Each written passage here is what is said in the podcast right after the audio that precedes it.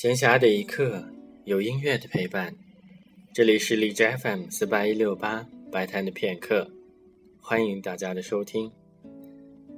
在前面几天的节目当中，我们听了德沃夏克的第八交响曲。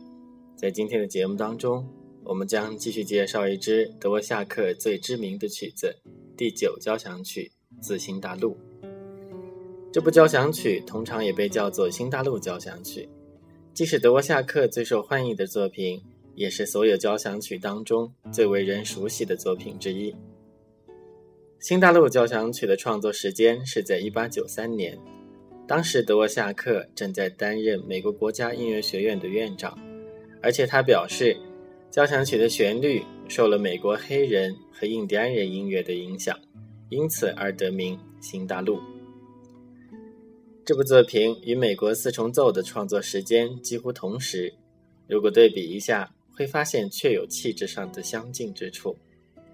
今天将要播放的第一乐章开始部分带有一种感怀的意味，中段则转化成了宏大而壮丽的旋律。和第八交响曲的四乐章所具有的内在动力也很相似。